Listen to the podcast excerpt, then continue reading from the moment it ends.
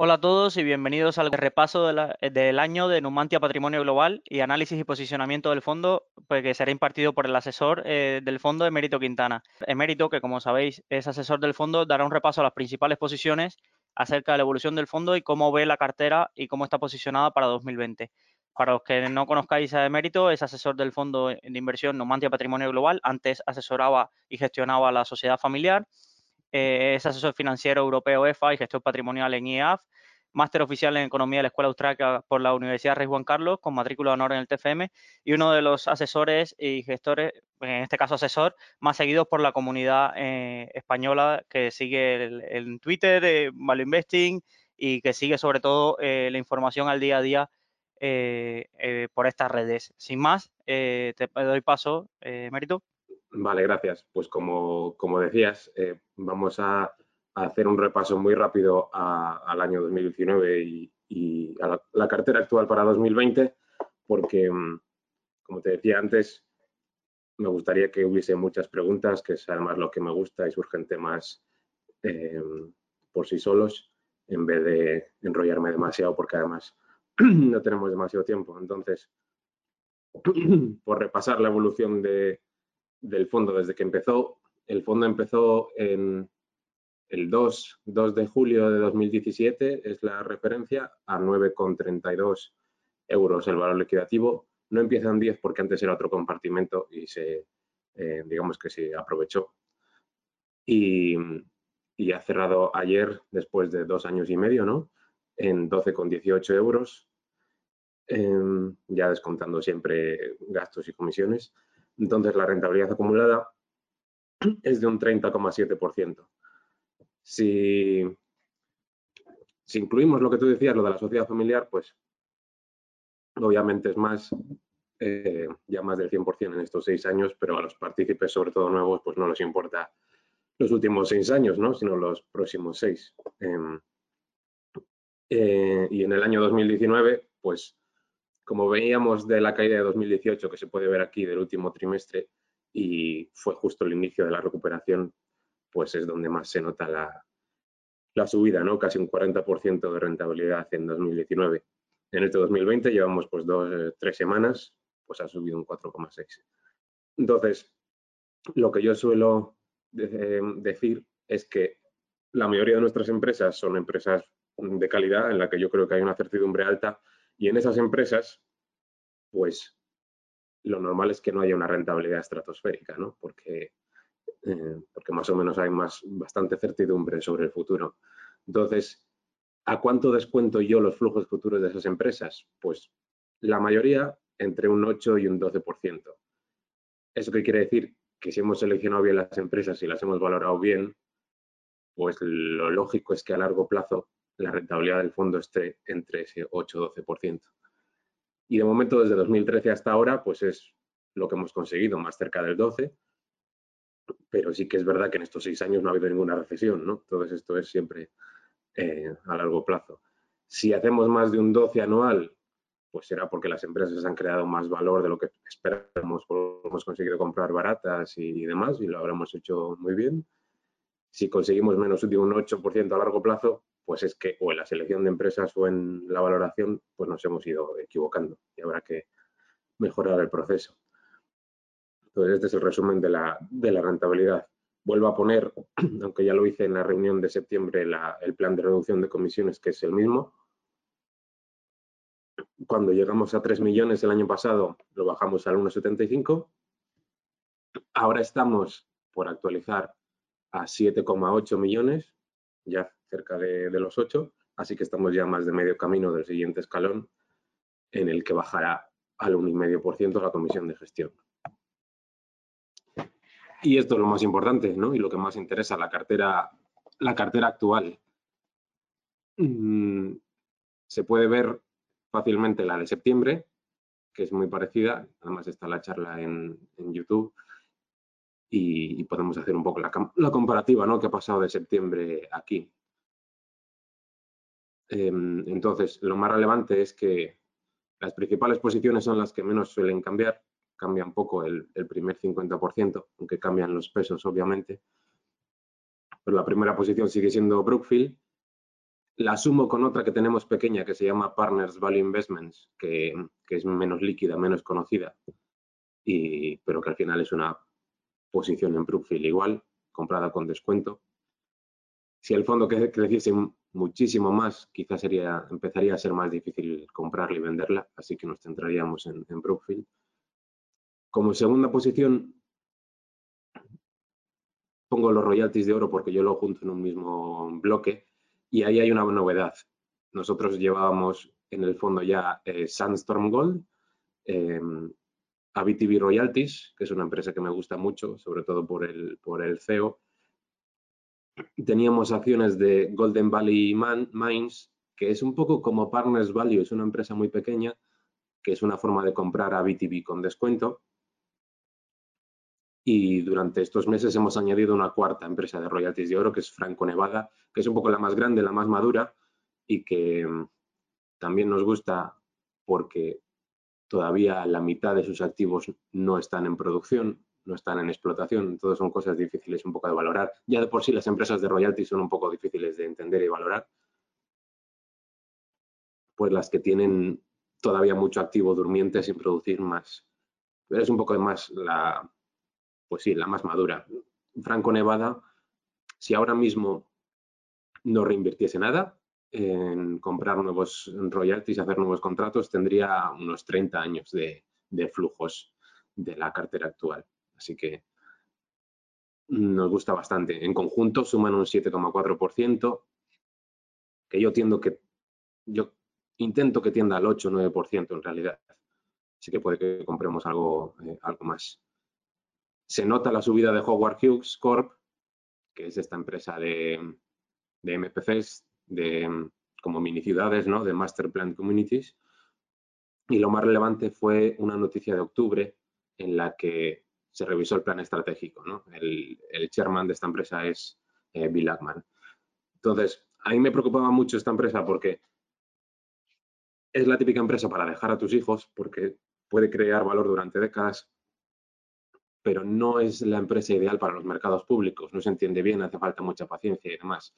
Mucho activo durmiente también. Entonces, empezaron a haber rumores de que la querían vender, ¿no? Eh, que la privatizarían total o parcialmente. Eso subió mucho el precio, pero no, no vendimos y luego resultó que no y ha vuelto a bajar a 125 dólares. Entonces, cuando salió el plan estratégico, pues a mí me gustó mucho y porque la idea es volver a sus orígenes, volver a desarrollar las, los MPCs, vender sus activos no estratégicos y reducir costes, eh, descentralizarlo mucho más para reinvertir en lo que tienen que hacer, en, en desarrollar propiedad inmobiliaria para que llegue gente, para que toda la tierra circundante aumente de valor, para volver a para ir vendiéndola, seguir construyendo y así sucesivamente. Hay millones de metros cuadrados por, eh, desarrollar.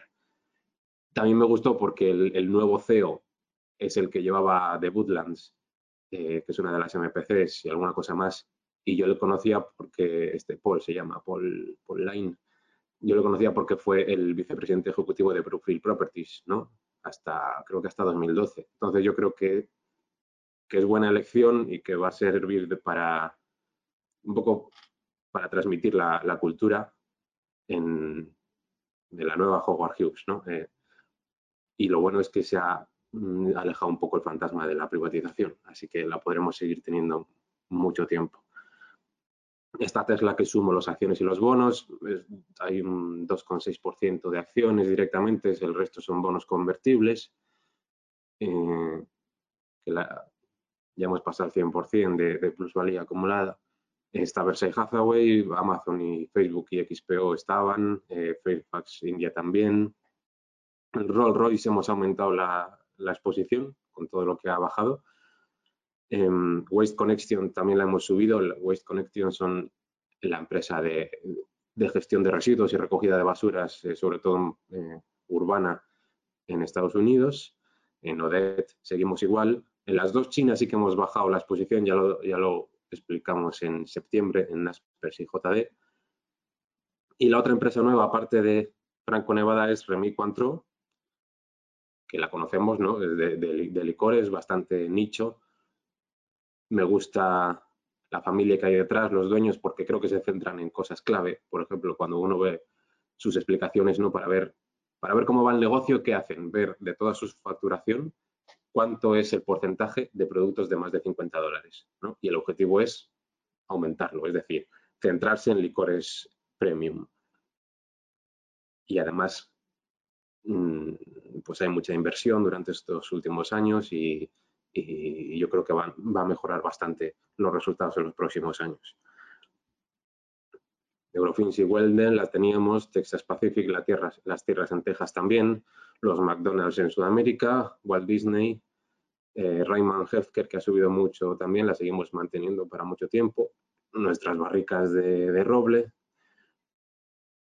también las infraestructuras en Brasil, cosa que también ha subido mucho y de forma muy constante además, eh, las de Rumanía y, y cosas que, estaban y que no están, pues Newmark Corp, que era una spin-off muy interesante, muy infravalorada, eh, llegamos, no sé si a un 70 o un 80% de rentabilidad, cuando ya llegó a, creo que a más de, 13, se acercaba a los 14 dólares, la vendimos, así que ha sido muy, muy positiva.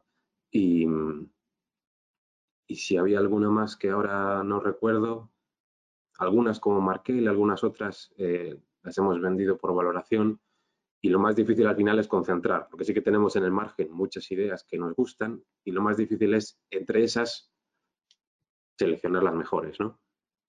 Y por empezar con las preguntas, yo solo quería explicar un par de cosas que a veces me preguntan mucho y hacen falta, porque algunas de, las ideas de todas estas empresas no se entienden bien, no son obvias, eh, uno mira la contabilidad desnuda rápidamente, los múltiplos y no, no, lo ve o hay alguna polémica detrás. Y, yo quería repasar un poco cuatro ideas con las que eh, además he ido aprendiendo mucho estos años sobre ellas. Una es que ahora mismo la mayoría de los activos de las empresas son intangibles. No es como los últimos 50 años en los que las empresas industriales eran mucho activo tangible, eh, la contabilidad era muy representativa, tenías em, naves, máquinas, eh, inventario eh, y, analizar. Y hacía falta mucho capital para, crear una industria grande, tenía más barreras de entrada y ahora, y ahora la mayoría del activo es intangible, pues es software, es el talento de los ingenieros, es inteligencia artificial, es cantidad de datos, eh, la lealtad del cliente, entonces eso cambia mucho el análisis y de hecho por eso la típica estrategia de reversión a la media por price to book pues no ha perdido ha perdido exceso de rentabilidad. ¿no? Esto lo explicaba hace poco Bill Nygren en una presentación. Bill Nygren es, un inversor en valor clásico de Estados Unidos que sigue obviamente aplicando su filosofía, pero ha entendido estas pocas cosas, ¿no? que para valorar hay que tener en cuenta algunos cambios que han ocurrido. Uno es este. El otro, muy típico, son cosas que en realidad es inversión, no es gasto, pero está pasando por pérdidas y ganancias, ¿no? Entonces reduce artificialmente los beneficios. Y esto lo hemos visto durante años con, Amazon, con Google, cuando, cuando estás poniendo dinero en empresas que, que pierden dinero, pues eso te afecta. Eh, si estás contratando ingenieros nuevos o mm, estás construyendo centros de datos, pues eso reduce artificialmente la cuenta de pérdidas y ganancias. Si estás vendiendo el Amazon Prime en Europa para crecer a un precio absurdamente bajo, mucho menor que lo que lo valora la gente, pues eso es una inversión en crecimiento. Eh, estás, digamos, no aprovechando un poder para subir precios que podrías usar. ¿Por qué no estás usando ahora? Porque de momento todavía quieres crecer y estás invirtiendo en crear hábitos de consumo en la gente, eh, que una vez que se acostumbra y utiliza Amazon y empieza a confiar cada vez más en que van a tratar bien sus datos de tarjeta de crédito, en que va a llegar lo que pidieron a tiempo y en condiciones y que lo van a poder devolver, etcétera, etcétera, pues todo eso es inversión para el futuro que no se ve en la, contabilidad, ¿no? O la publicidad, o muchos, muchos negocios nuevos de software como servicio en los que el gasto en publicidad en realidad es inversión o que al crear esa infraestructura pues, pues la contabilidad sufre. Lo que hablábamos de activos sin, sin monetizar o activos aún que no han entrado en explotación, como con, las, como con los royalties de oro. Y luego, un par de ideas. Bueno, el que no es lo mismo valorar una empresa en la que una fuerte inversión está a sus espaldas, se me ocurre Charter Communications, la ponía ahí, eh, estos últimos cinco años de Rolls Royce y demás, que una empresa en la que para mantener su modelo de negocio y su ventaja competitiva, su lugar en el mundo, tiene por delante mucho que invertir. Y se me ocurre por los, los fabricantes de coches tradicionales, ¿no? No se puede hacer el mismo análisis ni la misma, ni la misma valoración. Y, y, por terminar, pues la idea de que muchos múltiplos no son representativos, pero cuando lo son, depende del tipo de empresa del que estemos hablando, pues lo razonable o lo justo es una cosa u otra. No es lo mismo una empresa que consiga más rentabilidad que su coste de capital porque tenga alguna ventaja sostenible y que además pueda crecer, eh, en la que puedes pagar un poco más y sigue siendo algo justo, que una empresa que no. Esto lo hablábamos también en la reunión de septiembre, porque ahora mismo parece que se justifican múltiplos saltos por la calidad de muchas empresas, ¿no? Y, pero yo creo que hay un peligro de que muchas de esas valoraciones no sean sostenibles y se deban a una simple búsqueda de sustitutos de bonos en un entorno de bajos tipos. Entonces, si hay una empresa con beneficios claros, con dividendos crecientes, con, con la contabilidad muy sencilla, que, que parece casi un bono em, protegido contra la inflación, ¿no? Pues como, eh, pues como Nestlé o como Louis Vuitton, que la teníamos en cartera, que, nos gustaba mucho. De hecho, invertimos en Christian Dior, luego en Louis Vuitton y la, rentabilidad fue, muy alta. Pues todo tiene un límite, ¿no? Y, hay valoraciones que no se sostienen. En algunos casos, no digo que en, Louis Vuitton no ocurra, seguramente no, pero hay otros casos más como el, las empresas de consumo en las que las valoraciones son muy altas porque son sustitutos de bonos muy buenos como alternativa, pero que su futuro no es tan bueno como el de antes porque las ventajas competitivas se están deteriorando y el crecimiento es posible que también. Entonces, ante esa valoración tan alta, como la mayor parte de la valoración es valor terminal, si a partir del año 10 esa empresa no crece al 3, 4, 5% al año, sino que baja al 1 o al 2, la pérdida real de valor permanente es muy fuerte. Entonces, hay mucho riesgo de valor terminal en esas empresas históricas que nos gustan mucho, pero que,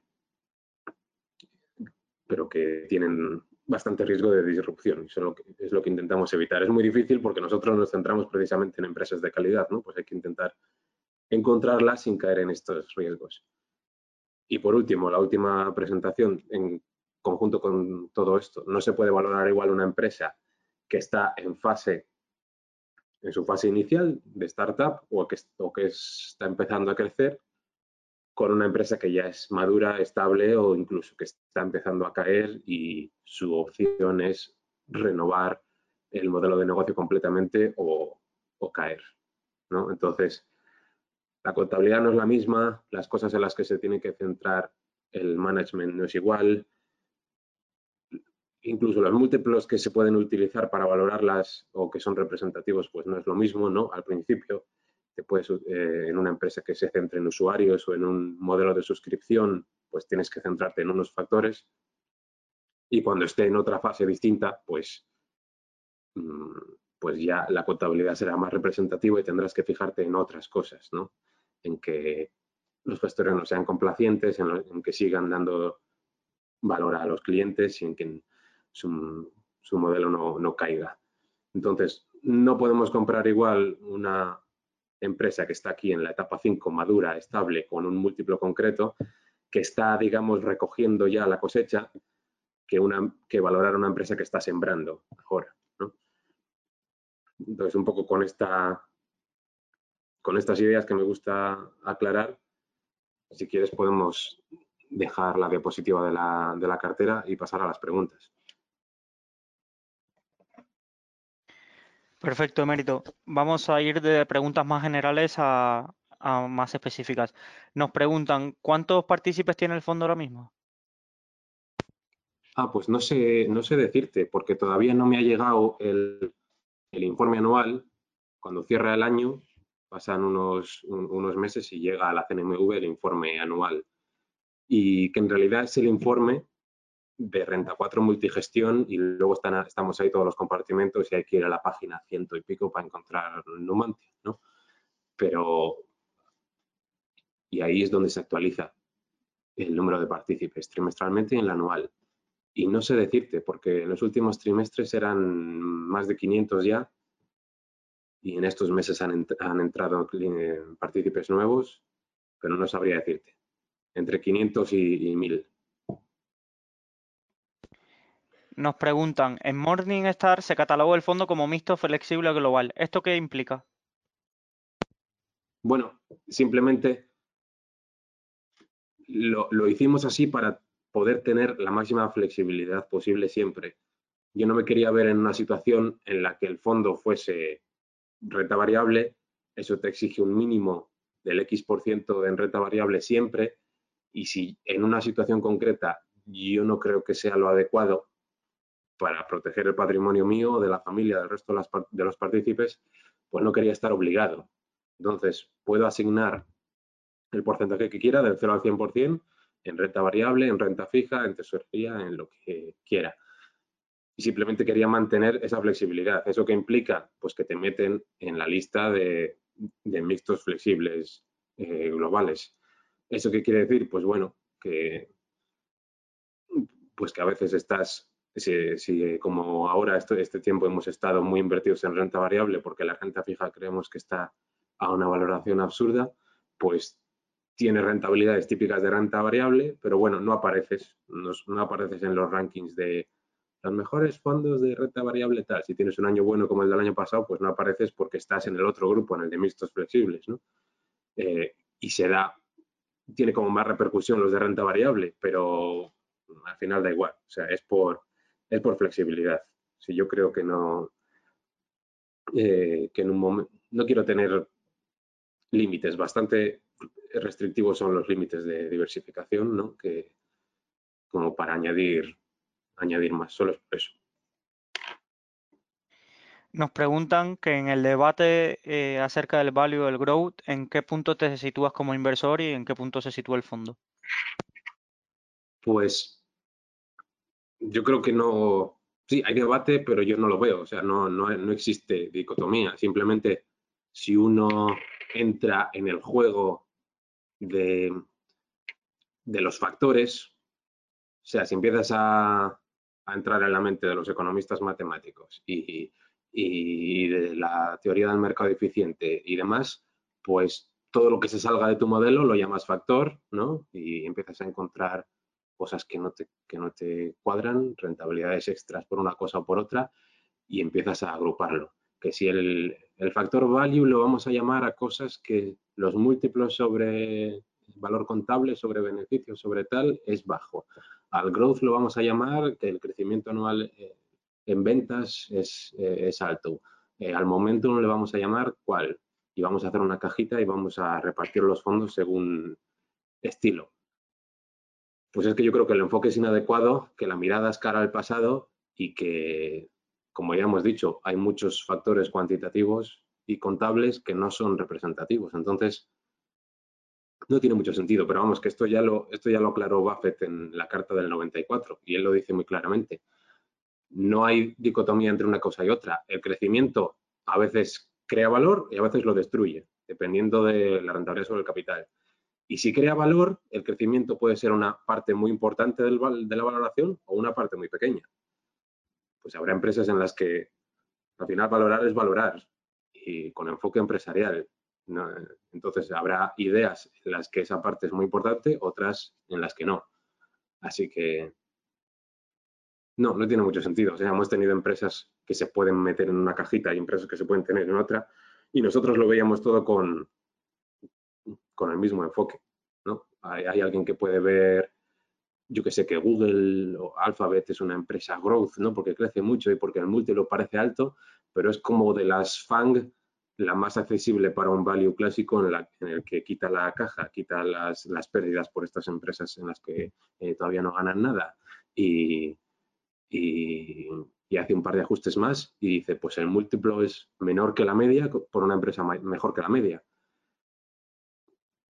Y además luego tienes el problema del agregacionismo, ¿no? O sea, tienes estos problemas empresa por empresa, pero luego si encima coges un montón de empresas y esos múltiplos o esos factores los juntas, digamos que tienes ahí una monstruosidad estadística que no significa nada. Así que no, no me encajo, digamos. Perfecto. Te paso la siguiente pregunta así del estilo general. En el fondo ha entrado mucho dinero en los últimos meses. ¿Cómo se gestiona esta liquidez y el dinero que entra? ¿Se reparte entre las acciones? ¿Se queda en liquidez? Sí, mm, Sí, yo sí que es verdad que, cuando tienes un año bueno te entra más dinero, tienes un año regular te sale y digamos que lo que se suele decir, la gente no aprovecha al 100% la rentabilidad del fondo porque entra cuando no debe y sale cuando no debe. ¿Cómo intento yo? No es que lo intente evitar, sino por, mi forma de actuar, eso se modula un poco. ¿Por qué? Porque yo suelo esperar bastante a, seguir comprando y asignando. Digamos que no mantengo los pesos con cada nuevo euro que llega. Hay semanas, meses que entra más dinero y yo con paciencia espero, dejo que se acumule, cuando lo tengo claro, reajusto un día los pesos, las cosas que tengo más claras. Si hay un trimestre malo como el de finales de 2018 y hay algo de dinero que sale, pues es justo lo que queremos, porque la liquidez que había desaparece y justo en el momento que queremos estar más concentrados, estamos más concentrados, con menos liquidez. Eso se ajusta de forma natural. Y estos meses que ha entrado más, pues como se puede ver ahí, hay liquidez todavía sin, sin asignar, un 10%, y con paciencia la vamos, eh, la vamos ajustando. Pero no, mm, no, se, no se hace día a día. Cierra la pregunta. Perfecto. Nos preguntan acerca del debate que ha habido en los últimos meses acerca de los riesgos de la inversión pasiva y eh, eh, con respecto a un artículo muy seguido que sacó Bloomberg la semana pasada sobre el peso que tenían eh, los fondos pasivos en determinadas compañías grandes americanas que pueden tener, que puedes tener en cartera. ¿Cómo ves este debate y qué riesgos ves en este tipo de acumulación de tanta cantidad de acciones por este tipo de fondos? Pues es una cosa en, la que tengo que reconocer que cambié de, opinión y que estaba equivocado con, muchas cosas. Antes yo sí que creía que, que la gestión indexada, que es mejor término que pasiva, eh, pues podía crear muchas distorsiones, que ya las estaba creando, que alimentaba a las empresas más grandes eh, y demás. Y no, no es verdad, simplemente. Em, la gestión indexada lo único que hace es aprovecharse, de momento con éxito, de todo el conocimiento acumulado del resto y de del proceso de creación de precios de los inversores activos, digamos, que intentan conseguir rentabilidad, que intentan descubrir oportunidades. Entonces, eso es lo que hace que dinámicamente tienda a la eficiencia el mercado. Y si tú no quieres comerte mucho la cabeza y aunque sepas que te vas a tragar todas las recesiones y todas las idas y venidas, pues eh, quieres mantener una inversión a largo plazo, no es mala idea aprovecharte de la formación de precios actual y simplemente estar, conseguir una rentabilidad media, eh, es la que da el mercado. Sobre todo, eh, a ver, eso tiene muchos matices. O sea, si sabes lo que estás haciendo, yo lo veo, yo lo veo bien, aunque y además es que es, más barato porque te estás aprovechando de, de, ello. Sí que es verdad, pues que no lo puedes hacer al tuntún, porque todo es una decisión activa, ¿no? ¿Qué, inviertes? ¿Inviertes solo en acciones? ¿Inviertes en activos? ¿Inviertes en todo el mundo? ¿O inviertes solo en los países más eh, innovadores, de, desarrollados? Porque normalmente se ponen los gráficos de, Estados Unidos, que ha tenido 200 años de innovación y de capitalismo, pero si coges un índice de largo plazo de algún país europeo, o de Japón, o de cosas así, pues es un poco desastre, ¿no? O sea, si hay una formación de precios libre, pues se supone que te podrás aprovechar más de ello. Y además no es cierto que se, que se alimenten como en un círculo vicioso las empresas más, más grandes. Se compran en porcentajes eh, ponderados y además se puede, se puede demostrar muy fácilmente cómo empresas grandes, eh, megacaps, suben y bajan la capitalización, el porcentaje, eh, no en consonancia con los flujos de la gestión pasiva. Eh, o sea, es, es absurdo. no, ¿Qué pasa? Que se ha mezclado con lo que estábamos viendo antes, que da la casualidad de que, una, de que muchas de estas empresas grandes, su contabilidad no es representativa, parecían de múltiplos muy altos y entonces los que se están fijando en la otra parte de, en el otro decil, pues dicen, ya está, esto es culpa de la gestión pasiva o de la gestión eh, indexada. Pero no, yo no lo creo. Yo creo que falta muchísimo para que se empiecen a distorsionar la creación de precios por la gestión indexada, que el porcentaje sobre las operaciones en realidad de, de ellos es muy bajo todavía, que que es parte de la tesis para algunas empresas interesantes como la nuestra de Charles Schwab eh, o SP Global, algunas como MSCI. Para valorar esas empresas uno tiene que estimar el crecimiento futuro de la gestión indexada y obviamente no puede crecer hasta el absurdo, hasta el infinito, pero todavía le queda mucho por crecer, entonces te puedes aprovechar invirtiendo en esas empresas. ¿Qué puede ocurrir lo primero? Que podrías decir, oye, aquí está pasando algo, lo que decía Vogel en una de sus últimas cartas, que el gobierno corporativo se, se resienta porque las, gestoras de fondos índice quieren reducir costes y mm, en el proceso de votación, pues si incurren en el coste de votar con criterio eh, cosas importantes en las que ellos tienen un porcentaje grande y afectan a, a las decisiones políticas de la empresa, pues si incurren en esos costes son menos competitivos que el resto. Entonces, ahí Vogel hacía varias mm, posibles soluciones, ¿no? que, los, que los índices eh, quedasen fuera de la valoración, que no fuera de la votación, o algunas otras cosas. Entonces, sí, es posible que, que, en, que en algunos lugares esté ocurriendo. Como los fondos índices no pueden ir a las IPO, en el sector, por ejemplo, del oro, sí que están viendo que hay tan pocos analistas han quedado que ese proceso de descubrir el proyecto empresarial real para salir a bolsa, pues les cuesta mucho. Porque, porque simplemente cuando ya salen a bolsa a un precio concreto, los, índices los, compran. Pero es que eso también se puede aprovechar, la oportunidad, igual que se aprovecha en el private equity. Eh, eh, nuestra empresa Sandstorm pues está investigando opciones pues, para entrar en la financiación de las mineras de oro a otros niveles, no solo a nivel de royalties, aprovechando esto o, preparar IPOs. Eh, si las noticias de que el criterio de un índice cambia o de que si ahora meto China o no meto China o esta empresa va a entrar o no va a entrar, eh, se ve que afecta mucho a los precios, pues se ve que, también podría estar ocurriendo algo. Pero yo no, no soy catastrofista, no creo que haya una burbuja de la gestión pasiva, aunque antes lo, creyese. Y, y no creo que alimente las valoraciones de, las empresas grandes, ni mucho menos. Me he alargado, perdona. No te preocupes. Eh, nos preguntan acerca de qué medios utilizas para seleccionar eh, empresas y cuál crees que o definirías como tu universo de, ideas. Pues, pues antes, era más a lo bruto, ¿no? Empezar a coger todas las empresas, una por una, orden alfabético. Eh, hace muchos más años era más cuantitativo, ¿no? Hacer un screener y a ver lo que sale y empezar a tirar del hilo. Ahora no, eh, ni de lejos, no, es así. El universo es el universo de empresas con ventaja competitiva amplia. El universo de empresas con la cultura correcta, con gestores que me, me llamen la atención, ¿no?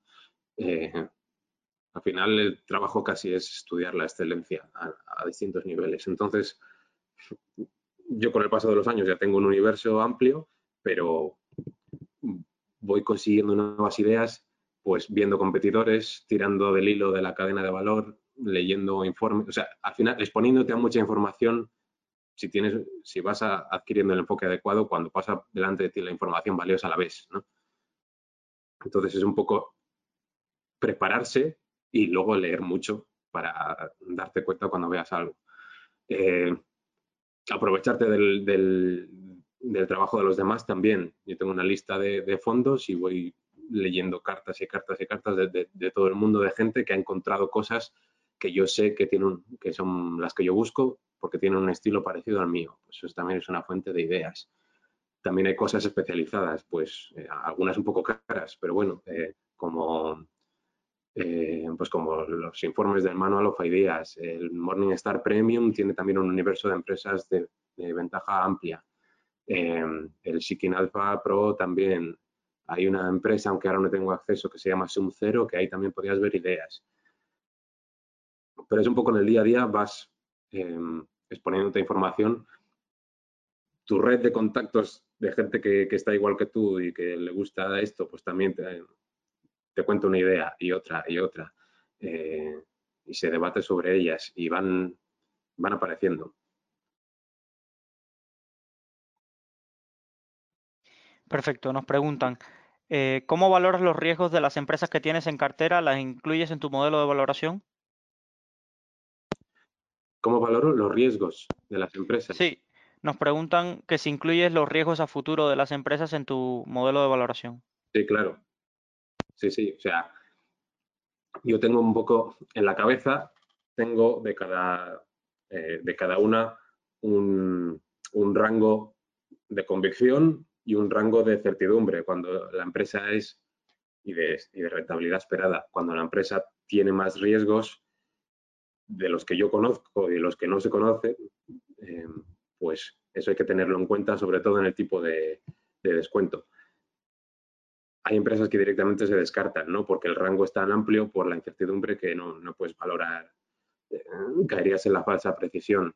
Pero en las que sí, pues ya digo, la mayoría, a ver si es una empresa, si es una empresa muy, muy segura, como la que tenemos de basuras, o, si es una empresa como, pues como Givaudan, ¿no? La de los eh, las fórmulas de, fragancias y sabores para Nestlé cosas así, típicas em, empresas muy seguras, al mínimo que descuento es al 8. Pues un 2% de inflación esperada, un 2% de preferencia temporal, eh, un 4% por el riesgo, ¿no? Y de ahí hasta el 12, 10, 10, 12. Si hay empresas tan arriesgadas que tengo que descontarlas al 15, al 20, pues directamente no, eh, no entro. Pero claro, se tiene, se tiene en cuenta, se tiene que tener en cuenta en la valoración. Y tienes que comparar entre ellas. Por ejemplo, una, una de las cosas por las que me gusta seguir a fondos y a gestores que están ellos solos y no tienen grupos de analistas y ver sus principales posiciones es porque al final solo una persona en su mente puede comparar por convicción eh, y comparar análisis que ha hecho. Entonces, para una cosa muy importante que es ordenar las primeras posiciones del fondo, pues si tienes, si tienes un grupo de analistas es más difícil. Además tienen otros incentivos y demás que podríamos hablar. Pero en resumen sí, se tiene en cuenta, claro. Perfecto, pregunta. ¿El porcentaje de oro que has incorporado a cartera lo haces como cobertura ante una caída de la renta variable?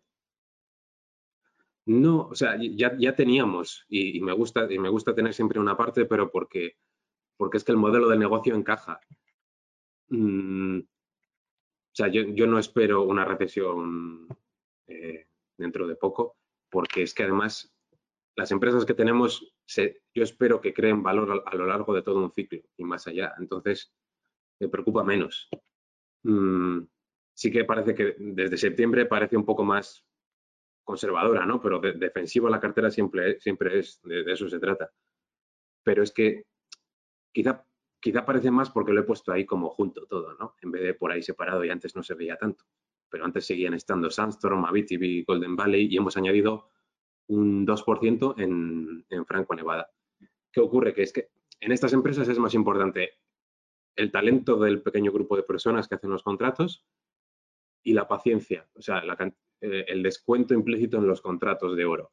y a largo plazo la rentabilidad va a venir por ahí. Y sí que es cierto que yo quiero estar protegido ante varios escenarios y tenemos empresas que lo van a hacer bien si suben los tipos de interés, tenemos empresas que lo van a hacer bien si nos falta una para una guerra, quizá, bueno, eh, algunas estoy viendo, pero, pero si se dispara eh, la inflación o si hay un poco más de miedo, pues estas empresas se benefician o están expuestas a la opcionalidad de las subidas del precio del oro sin sacrificar rentabilidad. O sea, en ellas vas a conseguir una rentabilidad aceptable a largo plazo, pero estás expuesto a subidas esporádicas del, oro y eso me gusta.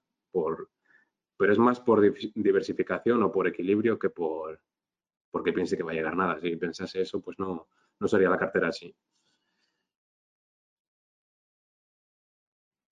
Perfecto, vamos a entrar en las preguntas acerca de compañías en cartera, que tenemos varias acumuladas. ¿Qué rango de valoración tienes establecido para GraphTech? Mm, ya, pues es más amplio de lo que pueda parecer, porque tengo... Es una idea que descubrí hace tiempo y, que luego han ido añadiendo otras y he visto cosas, pero, pero yo tengo mis dudas también. Empecé valorándola entre 20 y 24 dólares cada una y creyendo también que Brookfield estaba en esa, en, esa línea. Y ahora mm, el rango es más amplio. O sea, estoy menos cómodo y por eso la posición es tan pequeña. O sea, ahora mismo el rango mío de valoración para los próximos años es entre 16 y 24. Pero claro, eso ya no es entre 20 y 24. Entonces, mm, por, lo que hemos ido viendo estos meses, por el tipo de contrato, eh, por, por, los precios futuros, por el valor terminal, entre 16 y 24 sería la respuesta. O sea, si, si, estuviese en, en, 20 dólares, pues quizás, quizás ya no la tendríamos, y menos para tener un 1%. Tampoco me gusta, no me gusta tener cosas de menos del 1, sino que me gusta poner más en las cosas que tengo más claras. Perfecto, nos preguntan, eh, ¿cuál es el descuento que ofrece Golden Valley respecto a BBTV y Partners Value respecto a Brookfield? Pues ahora mismo Golden Valley cotiza con un o sea, cotiza el 70% de su participación en ABTV, o sea que el descuento sería del 30%. Pero es que además tiene algunos otros activos que se puede valorar de distintas formas, pero que es además de. Entonces sería pues un poco más del 30%. Y luego Partners Value es un poco volátil porque hoy veía que subía un 6%, mañana baja un 6%, ¿no? Pero ha rondado...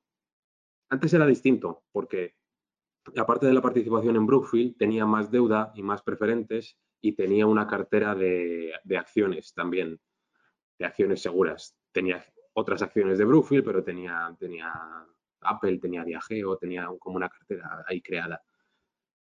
Y ahora se ha simplificado un poco más. Han reducido deuda y algunas emisiones de preferentes y demás y, han vendido esa cartera. Entonces, mm, eso también ha hecho que se reduzca un poco el descuento. Pero anda por ahí, eh, ha estado en más del 40, también depende de si tienes en cuenta la deuda o no, pero ha estado en más de 40, ahora, es, ahora está sobre el 30-35 y siendo lo ilíquida que es, pues tampoco puedes eh, esperar que acabe en cero, ¿no? Siempre tienes que pensar que siempre va a haber un pequeño descuento. Pero yo también me vuelo que con estos movimientos que está viendo, pues quizá lo simplifiquen o, o quizá deje de existir, no lo sé. Pero en resumen, ambas en torno a un 30% de descuento. Nos preguntan, ¿no ves atractiva ninguna empresa española? Y además, eh, ¿sigues invertido en Cementos Molín? Ah, no, no, la quitamos. Eh, Cementos Molín era como la, más, más pequeña y líquida y conforme el fondo crece, pues tampoco podemos estar en, en esas cosas porque yo tengo que tener la seguridad de que si, si a mí me pasa algo o si en un momento la gente quiere tener todo su dinero mañana, el fondo se tiene que poder liquidar rapidísimo, casi todo. Yo sé que hay más de un millón de euros muy cercano, familiar, que no, se va a mover, ni lo mío tampoco, y lo de más gente, pero y por eso puedo tener algunas cosas que llevaría unos días vender, pero es que en general son segundos. Entonces, esa ya quedaba un poco fuera de un poco, fuera del alcance. Y española sí que yo tengo una lista a vigilar. Tuvimos cuando cayó a 61 eh, Amadeus y luego la vendimos. Tuvimos al principio del fondo Inditex y Viscofan y ya no las tenemos. Pero esas las vigilo. También he estado vigilando y me gusta, me gusta AENA eh, y Red Eléctrica y Nagas, pues también las voy, voy siguiendo, voy leyendo sobre ellas. Y en Portugal, pues Corticeira, Morim y alguna más. Eh, o sea, vigiladas están y mm, tampoco se extrañe que aparezcan eh, de vez en cuando. Pero ahora da la casualidad de que no, no hay ninguna española. Grifols también me gusta desde hace muchos años. Desde que leí una, creo que fue en 2013, leí un artículo de, de Firmino Morgado sobre red eléctrica y sobre Grifols y ahí empecé a estudiarla y tal. Pero bueno, sí, ahora no hay ninguna. Llegamos a la madre del cordero, Tesla. ¿Cómo valoras las recomendaciones que salen todos los días acerca de actualizaciones de precios objetivos de Tesla, tanto hacia arriba como hacia abajo? Pues les doy poco valor, porque es que durante muchos trimestres eh, ha sido todo lo contrario, ¿no? Y se veía que no, pues que la castigaban mucho o porque baja mucho el precio, baja mucho el precio, el precio y el, analista dice, pues yo creo que va a poder llegar hasta tanto, o que va a quebrar, o que va a valer 10 dólares. Eh, y así salen en las noticias, ¿no? En la CNBC y demás. O la mayoría, en realidad, aunque muchos digan que, es, que se valora como una tecnológica, muchos analistas seguían siendo de automóvil. Entonces los análisis eran un poco pobres en el Autonomy Day, que a mí me gustó mucho, y más siendo ingeniero electrónico, en entender toda la parte del chip, toda la parte de inteligencia artificial, toda la parte, el resto, ver un poco la visión global. Los analistas no sabían ni qué preguntar después de esas tres horas, porque es como no, me he enterado de lo que me, has contado, ¿no? Así que no les doy mucha importancia. Ahora pasa lo contrario. Bueno, pues yo digo que 600 y como el precio objetivo o yo digo que 400, que 500, como en tres semanas te ha barrido el precio objetivo, pues ahora yo digo que 800. Algunos, un par de ellos que, tenían un análisis mejor, pues se puede valorar mejor sus cambios en, la, en, el análisis, ¿no? Porque algunos sí que tenían una mejor idea de, la empresa, pero no, no, me preocupa. O sea, me preocupa eh, el rango que tengo yo de valoración y es una de las empresas yo lo entiendo, más, más polémicas, quizás menos obvias o que más polarizan a la gente. Yo he sido muy hater de Tesla y lo era hace solo dos años y era lo más divertido, lo más fácil, ¿no? Y poco a poco pues fui derribando mitos, aprendiendo más. Pero bueno, yo en los últimos días yo, yo solo he dicho a mucha gente, la mantenemos, no vendemos nada, pero yo no se la recomiendo a nadie, porque es que de verdad, lo repito, o sea, ha llevado, no es broma, entre 300 y 400 horas ya de análisis y es, y es todos los días. O sea, es un proceso vivo que, a otra gente que no le guste o que no le entienda, pues le va a costar. Y sobre todo con los mitos del principio y con todas las noticias negativas eh, eh, constantes. Eh, entonces, es muy difícil ganar convicción y sobre todo, ya digo, si no entiendes de, electrónica, de potencia, de motores eléctricos, de inteligencia artificial, de, software, de energía, de renovables, mm, es, difícil, es muy difícil. Y, mantenerse al día y ver mucha información, y, eh, muchos análisis, muchos vídeos a toda velocidad. Entonces, o sea, yo sé que está bien hecho y cumple todos los criterios igual que el resto. Yo entiendo que, pues que no se entiende bien como yo no la entendía eh, hace dos años. Pero, mm, pero está, está, para, está para tener mucho tiempo. No sé si he respondido. Sí, mm. sí. Nos preguntan acerca de Rolls Royce. ¿Estás preocupado con la velocidad de recuperación de sus problemas con el tren 1000? Pues sí, o sea, Rolls Royce ha seguido bajando, bajando, bajando y hemos ponderado un poco más. pero sí que es verdad que con, no con toda la convicción del mundo. Y he podido hablar con gente que la tiene, que la está analizando, con gente que ha podido hablar con los ingenieros del proyecto tal, el proyecto cual, eh, o con los analistas. O sea, eh, yo digo que, a veces no, no doy valor a los analistas, tampoco es verdad. Hay un analista que lleva 30 años cubriendo Rolls Royce, pues yo quiero saber lo que dice ese tío, ¿no? Eh, entonces, sí, sí estoy preocupado porque he visto cosas que no parece que sea una cosa menor, sino que parece una cosa estructural y, o sea, parece en algunas cosas mm, está costando resolver porque es que es difícil de resolver, tanto a nivel del motor de estos como luego a nivel del, de, los aviones que hay de distintos tipos y demás. Mm, pero bueno, por no ponerse muy, muy técnico, a mí lo que, ¿qué es lo que me interesa? A mí me interesa el aftermarket, ¿no? Porque llevan muchos años vendiendo los motores, que siempre es una pequeña pérdida, eso reduce mucho eh, los beneficios, pero digamos que han ganado cuota de mercado y, y, por lo que yo lo valoraba era por ese aftermarket en el que tú ganas por servicios de mantenimiento y eso se mide por horas de vuelo.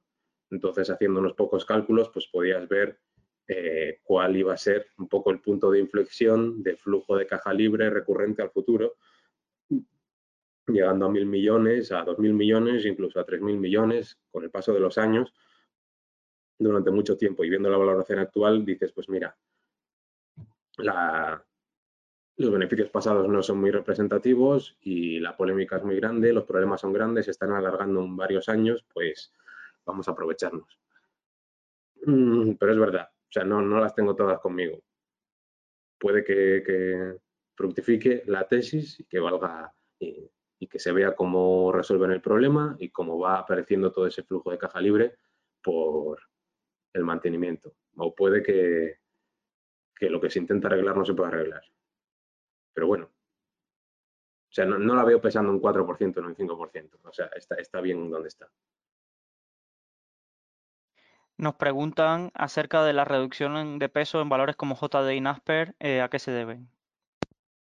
Sí, eh, creo que lo hablamos en septiembre, pero o sea, yo todos estos años he intentado aprender mucho sobre China y intentar aprovecharlo, pero es verdad que, que, es muy complicado porque hay un gap cultural y, y, de distancia, ¿no? Pero hay cosas que puedes estudiar igual pero es que me resulta complicado. Teníamos alguna empresa más china, como el aeropuerto de Shanghái y demás, y había alguna posición pequeña en la que cuando se crea una posición pequeña, ¿no? después de estudiarla, pero uno sigue y sigue y sigue. Y la convicción aumenta o se reduce.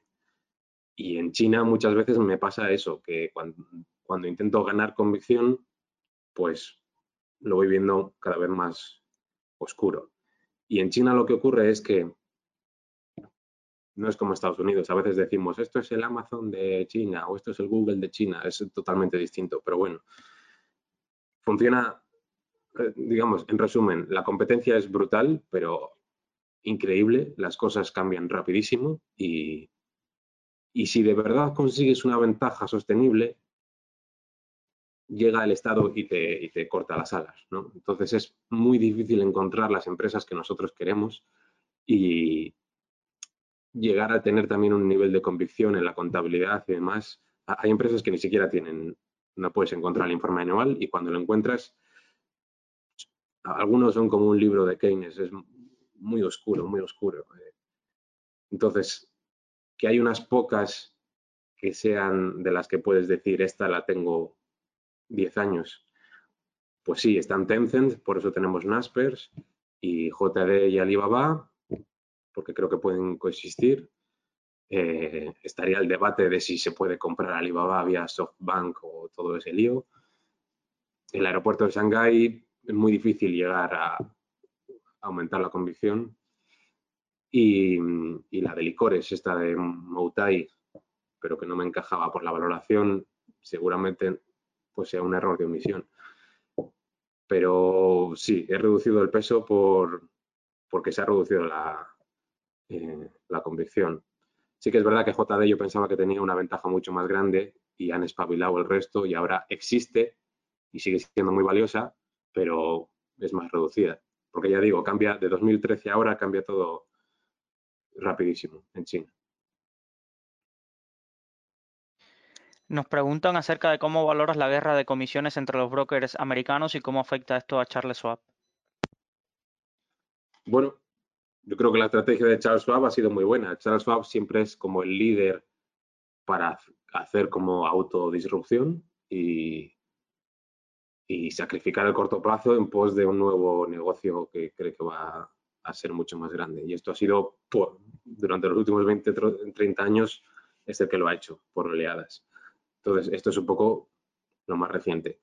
Y su estrategia ha sido muy buena. Como tiene, como ya no depende solo de las comisiones de brokeraje, pues estaba en una posición mucho mejor que el resto. Tiene una fuente de ingresos mucho más diversificada y entonces, ¿qué es lo que ha hecho? Eh, en esta guerra, digamos que meter el, mazazo a, las competidoras que dependen más de las comisiones y una vez que, los competidores han sufrido, pues comprarlos, básicamente. Entonces, eh, volvemos a lo de siempre, es toda la estrategia, la cultura de la empresa que, que te das sorpresas positivas sin tener que vigilar tan de cerca la, empresa. Y con Charles Schwab pues era lo más probable que, iba a ocurrir. Yo creía que eh, desde, o sea, creía que lo iban a hacer mucho antes, el bajar los casi 5 dólares por operación a, cero. Pero bueno, o, con XPO, pues también ocurre que la empresa parece que va normal, o que no pasa nada, y de repente salta la noticia, pues alguna decisión estratégica valiente de, para crear valor de la directiva. Pues eso pasa con muchas de las empresas que, eh, que tenemos. También hay que decir que no, las comisiones cero muchas veces no son comisiones cero. O sea, no es lo mismo no es lo mismo enrutar bien las órdenes y cobrar un poco que vender las órdenes a empresas de high frequency trading y, y decirle al cliente que es cero, pero en realidad le has quitado un céntimo por acción por ahí. Eso también es otro debate, porque Interactive Brokers también es una empresa que a mí me gusta mucho y, que, ha sufrido por esto, pero que, que, no vende su order flow a los, a los HFT y que, que lo hace muy bien. Pero vamos, que Charles, eh, Charles me gusta mucho. Vale, nos preguntan acerca de SDICTech. Dice que es una empresa muy pequeña y un poco distinta a todo lo demás que tienes en el fondo. Eh, ¿No crees que es una inversión demasiado arriesgada? Es la pregunta que nos hacen. Arriesgada no, es no, es típica, es típica compounder de nichos, como eh, hemos tenido Roper Technologies, si no en el fondo en la sociedad familiar. Eh, Constellation Software, hemos tenido en Europa, eh, ¿cómo se llamaba? Mm, esta Halma, me gusta, pero que está muy cara. Y teníamos... Eh, ahora no me, acuerdo.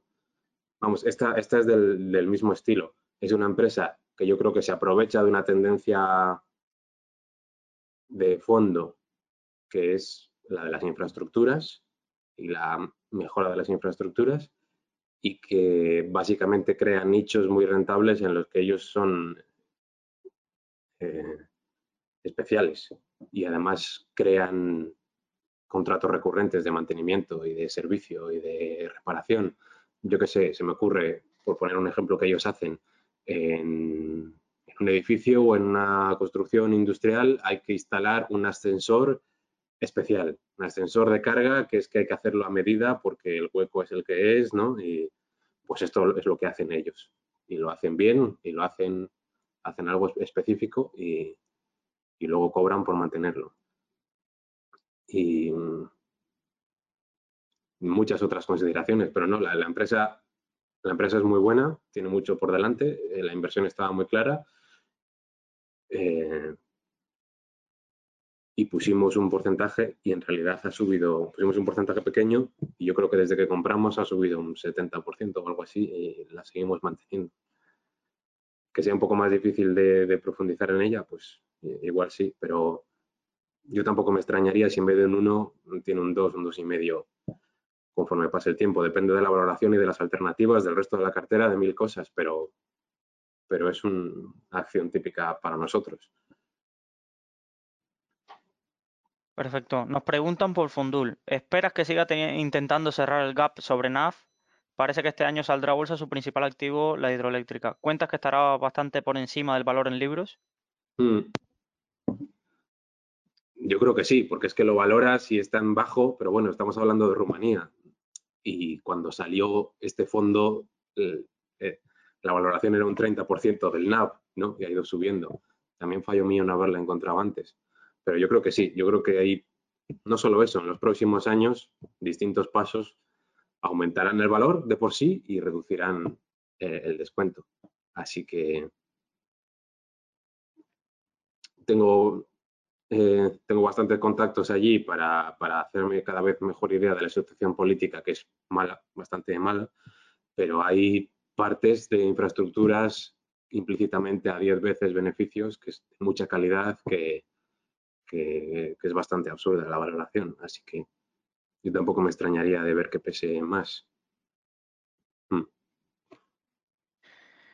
Nos preguntan acerca de si tienes calculada la proporción de, empresas, de empresas small y microcaps que tienes en el fondo. No, la, verdad es que no. No le, doy mucha le doy importancia a la liquidez o a la iliquidez, como hemos hablado pero como yo creo que se pueden encontrar oportunidades a todos los niveles y no, y, no filtro por pequeñas o súper grandes, pues no tengo la proporción.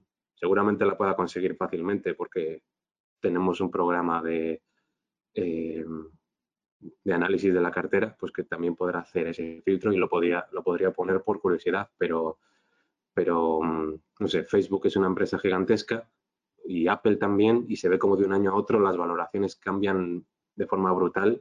Y de hecho yo creo que esas empresas grandes están mucho más eh, expuestas a los cambios de sentimiento y de narrativa del mercado y de los analistas, o sea que puede haber oportunidades muy importantes. Y una empresa grande puede no crecer más o ser como Brookfield, que tiene un mercado enorme de infraestructuras y de inmuebles por, por encima. Y una empresa pequeña puede ser pequeña en capitalización, pero no poder crecer más. Entonces, hay que ir caso por caso. No, no me fijo en un universo de capitalización. Tenemos empresas pequeñitas y, grandes, todo con, el, todo con el mismo enfoque. Nos preguntan acerca de Facebook, eh, que cómo ves la valoración actual y el potencial de, de revalorización si vendrá por la monetización de, temas que no tienen eh, realizados como WhatsApp y demás, o si lo ves por el propio crecimiento orgánico de la misma. Sí, yo creo que va a ser más, más orgánico. Mm, yo creo que va a tardar más de lo que nos pensamos el tema WhatsApp, de monetizar WhatsApp. Mm, y que lo que más va a crecer va a ser el comercio en red social, digamos, tanto en, Facebook como en Instagram sobre todo. Y ayudar a, los que tienen un negocio, a los que tienen un perfil de Facebook, de, Instagram, a tener cada vez más herramientas para, para su negocio, para el comercio electrónico y para, para monetizar eh, eh, ellos su marca. Entonces yo creo que va a ir más por ahí y por todo el desarrollo de la infraestructura que están creando y de países emergentes el crecimiento de usuarios en la India y demás. El tema de WhatsApp, de, un sistema de pagos general tipo Libra y el tema de la realidad aumentada, de, las gafas de realidad aumentada y demás, yo creo que va a ir más lento. Pero solo por el negocio nuclear actual con pequeñas mejoras en Facebook y en Instagram, no tanto en, no tanto en WhatsApp, eh, la, valoración sigue siendo no tan atractiva como las ridiculeces a las que ha cotizado, pero yo, por ejemplo, hace dos años, creo que hace dos años fue el, el Iberian Value cuando presenté yo Facebook, estaba a 150 o, así. Mm, yo creo que ahí fue cuando hablaba 220, 230, que es donde está ahora, pero es que han pasado dos años. Y si yo la descuento a un poco más del 12 Facebook, pues, eh, pues ha podido subir un 30% el, el valor intrínseco, que es más o menos como lo veo ahora, y sigue subiendo. Así que sigue, digamos que sigue en rango Facebook. Perfecto. Nos preguntan acerca de si puedes hacer algún comentario acerca de financiero de los debt. Sí. Mm, estaba intentando acordarme de, esa empresa europea que teníamos. Bueno, en fin. Sí, eh, Odet es una de estas empresas pues que de estructura complicada. Como toda la estructura de Brookfield es, mm, es un lío tremendo. Eh, la, de, algunas que tenemos también, bueno, la de, la de Pargesa no tanto, la de Cosan un poco, pero es, esta es horrible, casi. Entonces, Odette, creo que la tenemos nosotros y, que la tiene valor y, y nadie más. Pero es una forma barata de comprar Boloré y Boloré es una forma barata de comprar distintas cosas, de comprar, de comprar eh, infraestructuras en, África y de comprar también Telecom Italia y de comprar Universal Music Group. Eh, bueno, es un poco complicado, pero ya de por sí eh, Boloré está barata con descuento y Odette es una cosa eh, muy superior. Un poco más líquida, quizá un fondo súper grande no la pueda comprar, nosotros sí, de sobra. Y el análisis un poco casi jurídico que tuve que hacer, a mí me hace pensar que en los próximos años se va a simplificar la estructura y que, y que Vincent Bolloré pues, va a ir delegando cada vez más. Eh, bueno, depende, Lo, va, a simplificar porque a él no le gusta eh, dejar el control, ¿no? Pero se va a simplificar. Y yo creo que financiera de Lodet va a ser un poco la matriz en la que se simplifique todo. Incluso creo que será al final Odet quien compre Boloré. Y uno diría, bueno, pues ¿por qué no vas a comprar Boloré ¿no? y aprovechar que paguen una pequeña prima ¿no? y hacer una rentabilidad rápida y ya está, ya. Pero es que estas son posiciones de paciencia, de bastante paciencia, porque no sabes cuándo va a aflorar todo. Y yo quiero tener Odet no solo por el descuento extra, sino porque yo creo que será donde aflore todo el valor, ¿no? Si compras Boloré a un precio menor que el valor intrínseco de Boloré, pues donde estás creando valores en Odet realmente. Entonces, eh, es una posición que requiere paciencia, que no se sabe cuándo se va a simplificar la estructura para entender mejor cuánto es de autocartera, cuánto se tiene de cada cosa y demás. Y, los negocios en Europa pues irán, se irá viendo las salidas a bolsa que hay o las recuperaciones de valor que hay, pero es que es tan bajo, es tan baja la valoración que, y tan poco conocida, tan difícil de estudiar, pues que nos gusta. Nos preguntan, eh, ya nos quedan pocas preguntas. Hace, poco, perdona, hace poco, eh, si, no, si no recuerdo mal, uno de esos pequeños cambios políticos de la empresa fue que Vincent Bolloré dejó una de las empresas, pero se puso de presidente de Odette. Entonces es un poco cuando como cuando estudiábamos los movimientos en Christian Dior y Louis Vuitton y qué pasaría y demás. Y, pues yo creo que va por ahí las pistas. Nos preguntan que siempre hablas en plural y que quién forma ahora el, equipo de análisis y de cuánto patrimonio tendrías que gestionar para pensar en incorporar a alguien más. Creo que hay gente ah, interesada en dejarte el currículum. no, yo, a ver, yo hablo en plural por costumbre, por, porque en la sociedad familiar todos éramos socios y yo explicaba las cosas en conjunto en una mesa y hablaba siempre de nosotros y porque hay tanta gente, o sea, no tengo analistas ni hay alguien más que, tome, que mande las recomendaciones a la gestora, solo soy yo, pero hay tanta gente a mi alrededor inteligente con la que yo hablo en el día a día, que le valoro su opinión y, demás, no sé, que me suena mal decir yo creo, yo creo, yo creo, yo creo. O sea, recibo tanta información de otra gente que eh, y, sigo sintiendo o sea, sigo teniendo esa sensación de, socios, de algo privado, de algo pequeño, pues que digo, nosotros tenemos esto, nosotros creemos esto, solo es eso. Eh, ¿Cuándo incorporaría a alguien?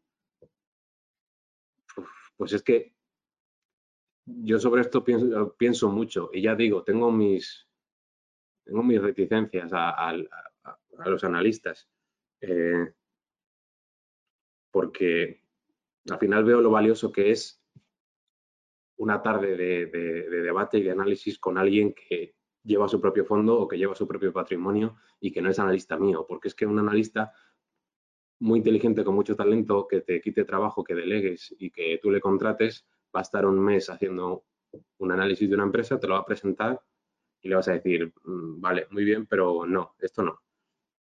Pues va a estar otro mes con otra cosa, te lo va a presentar y le vas a decir que no. Y otro mes y le vas a decir que no y va a decir, bueno, pues ¿para qué, para qué estoy yo aquí? ¿no?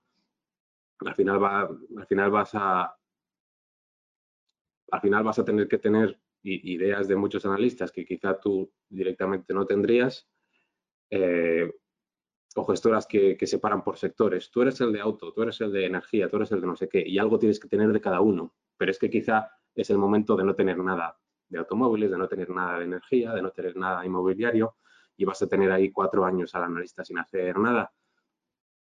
Además, es difícil conseguir un sistema de incentivo, es difícil mantenerle motivado y a mí me costaría también. Y es difícil que el sistema de incentivos sea bueno, porque al final yo lo veo con algunos compañeros, algunos amigos, y a mí, a mí mismo me pasaría que tú al final pues eres un trabajador, lo que quieres es que tus ideas fructifiquen, y, pero también puedes caer en la complacencia y simplemente ir manteniendo tu modelo de Excel e ir preguntándole en relación con inversores, oye, ¿cómo valoro esto? ¿Qué pongo aquí? ¿Qué pongo allá? Em, no sé, no, me gusta. O sea, cuando, hablas con alguien que no, que no has contratado y, y, luego cada uno se va a su casa, pues las cosas parece que funcionan mejor. Y además lo que decía antes, por terminar, solo al final una persona en su cabeza puede comparar por convicción, por certidumbre. Un grupo, un comité de siete personas es más difícil, es más difícil que se hagan cosas valientes, distintas bueno, no me gusta mucho, pero nunca se sabe. O sea, puede que en un... Yo siempre he tenido la ilusión también de tener un compañero de tú a tú en igualdad, alguien que conozca desde hace mucho, que crea que su criterio complementa al mío y que juntos eh, saquemos esto adelante. Pero de, de momento creo que es cada vez más valiosa mi red de contactos, pero no hay visos de analistas. Perfecto. Nos preguntan acerca de la valoración de Bayer tras la, recuperación. Sí, Bayer se ha recuperado bastante, pero si de verdad, si de verdad consiguen llevar a cabo su plan estratégico, se quitan algunas, eh, algunas de las denuncias más gordas y fructifican proyectos que tienen a medias, sigue, sigue valiendo más. Yo la tengo en, en 100, 110, entre 100 entre 100 y 120 dólares por acción en realidad. Y cayó muchísimo, la mantuvimos tranquilamente, soportamos toda la polémica, está en 75 y la seguimos manteniendo. O sea,